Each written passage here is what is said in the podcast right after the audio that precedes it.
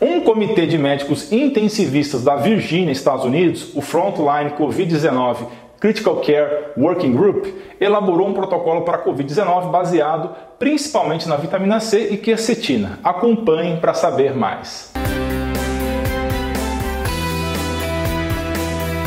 Pessoal, somente cerca de um terço das pessoas 30% que assistem os vídeos de fato se inscrevem. Mas por que você deve se inscrever? Que tal ter acesso a mais de 640 vídeos do canal de saúde mais completo e diversificado do Brasil? E que tal ser avisado sempre que um novo vídeo sair, ativando o sininho de notificações? Dê um presente para você e sua família para que vocês atinjam excelência em saúde. Pessoal, eu já falei várias vezes sobre nutrientes para prevenção do Covid-19, incluindo vitamina C, D e quercetina. É só checar na playlist do card e descrição.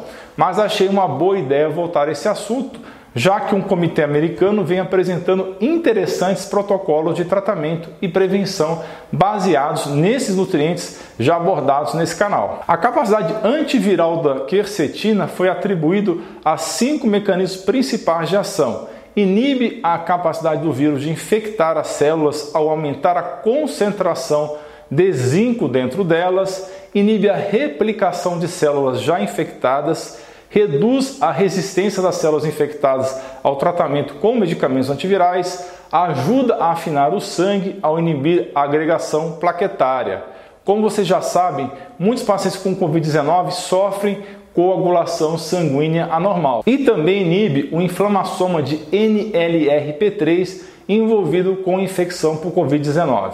Da mesma forma, a vitamina C em doses extremamente altas também atua como medicamento antiviral, inativando os vírus de forma eficaz. Durante a pandemia de SARS de 2003, um pesquisador finlandês chamou a atenção e pediu uma investigação sobre o uso de vitamina C, depois que a sua pesquisa mostrou que ela não somente protegeu os pintos de galinha contra o coronavírus aviário, mas também reduziu a duração e gravidade do resfriado comum em humanos e reduziu também significativamente a suscetibilidade à pneumonia.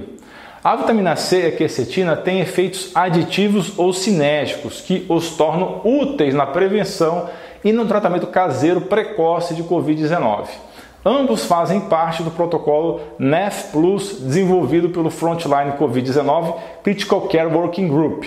O ácido ascórbico é uma vitamina essencial para o funcionamento correto do sistema imunológico. Ela desempenha um papel na resposta de estresse e tem mostrado resultados promissores quando administrado a pessoas em estado grave. A quercetina é um flavonoide bem conhecido pelas suas propriedades antivirais que foram investigadas em vários estudos. Há evidência de que a administração junta, conjunta de vitamina C e quercetina exercem ação antiviral sinérgica devido à sobreposição das propriedades antivirais e imunomoduladoras e da capacidade do ascorbato ou vitamina C de reciclar a quercetina, aumentando então a sua eficiência e eficácia.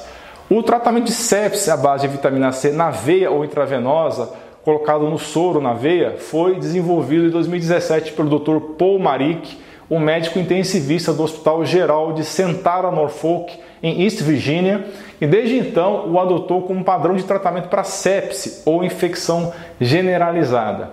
A partir do ano de 2020 passou a ser também utilizada como tratamento para Covid com ótimos resultados, isso em pacientes hospitalizados, obviamente.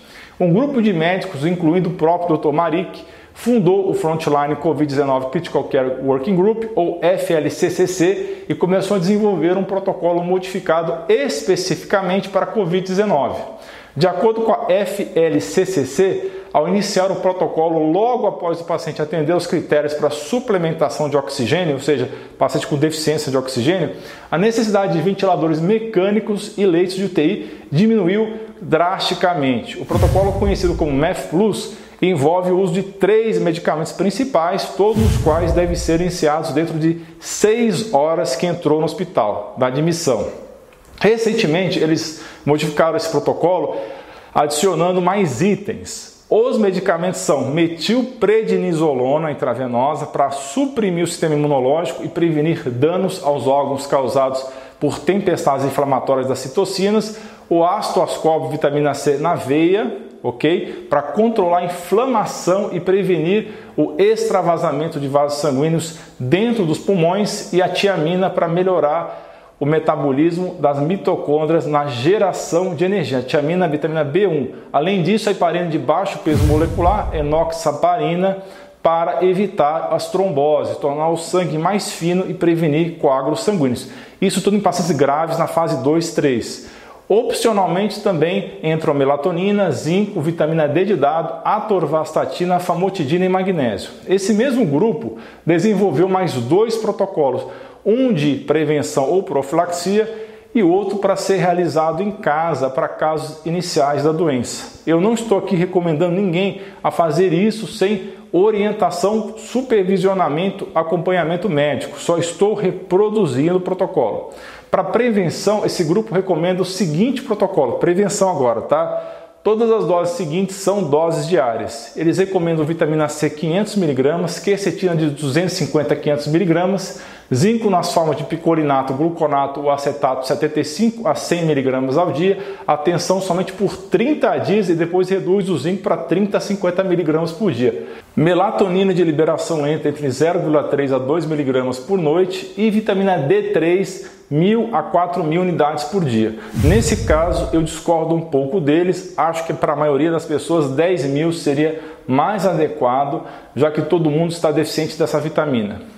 O tratamento caseiro para pacientes com sintomas leves é muito semelhante, mas eles acrescentam alguns outros medicamentos opcionais, incluindo aspirina OAS, famotidina, que é um antiácido, e a nossa famosa ivermectina tão abordada nesse canal e muito falada com propriedade pela doutora Luciquer. Para quem quiser saber doses, eu vou deixar o link do protocolo original na descrição do vídeo, não tenha preguiça. As evidências médicas para apoiar cada medicamento e nutriente podem ser encontradas em evidências médicas no site do FLCCC, também vou deixar o link na descrição. Um ponto-chave reforçado pelo comitê é de que existem fases diferentes da doença. Nós sabemos disso: o estágio de replicação viral e o estágio de função imunológica. E o tratamento deve ser apropriado para o estágio que você se encontra. Igualmente crucial é iniciar um tratamento agressivo o mais rápido e cedo possível. O gráfico na sua tela detalha os dois estágios da doença e o foco de tratamento sugerido pelo FLCCC para cada um. O pico da replicação viral ocorre nos primeiros sintomas que, como você já sabe, inclui os semelhantes ao do resfriado barra gripe, como perda do paladar e do olfato, dor muscular e mal-estar geral.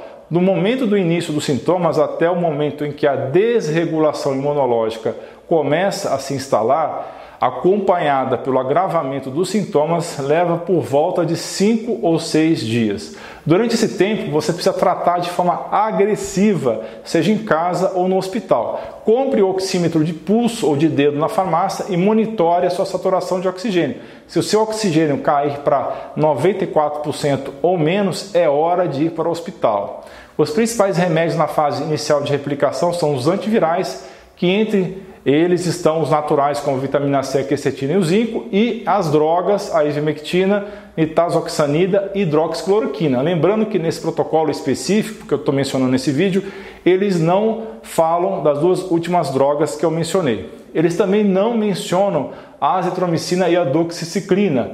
Segundo o Dr. Marik, os anti-inflamatórios devem ser evitados nessa fase inicial. Bem, se você estiver tratando em casa, e se seu sistema imune não for capaz de combater o vírus com sucesso, então, 5 a 6 dias depois, após os primeiros sintomas, a disfunção, a inflamação pulmonar precoce pode se instalar. Nesse ponto, então, tem que entrar com os anti-inflamatórios, a terapia imunossupressora com corticoide e o uso de anticoagulantes. Todos esses são necessários. A saturação de oxigênio é o principal indicador de envolvimento dos pulmões. Uma vez que a sua saturação de oxigênio começar a cair, a diminuir, você está entrando na fase pulmonar inicial, onde a inflamação aumenta muito e rapidamente. É por isso que é tão importante medir a saturação de oxigênio. Não tente fazer o tratamento em casa se o seu oxigênio estiver diminuindo abaixo de 94%. Vai ao hospital imediatamente. Novamente, o tratamento precoce é crucial. Exige que o seu médico implemente algo parecido com esse protocolo que eu estou mencionando aqui no vídeo, o MEF Plus. E você, gostou do vídeo? Deixe sua opinião nos comentários e não deixe de conferir os links na descrição, inclusive com referências. Não se esqueça de me seguir nas redes sociais no Facebook e Instagram é dralaindutra. Também acompanhe minhas postagens no blog artigos.alainuro.com. Estão aí na sua tela. Não se esqueça de dar um joinha nesse vídeo, compartilhar com seus amigos e familiares e clicar em inscrever-se para que você e sua família atinjam excelência em saúde. Você é fera! Um grande abraço e um beijo no seu coração.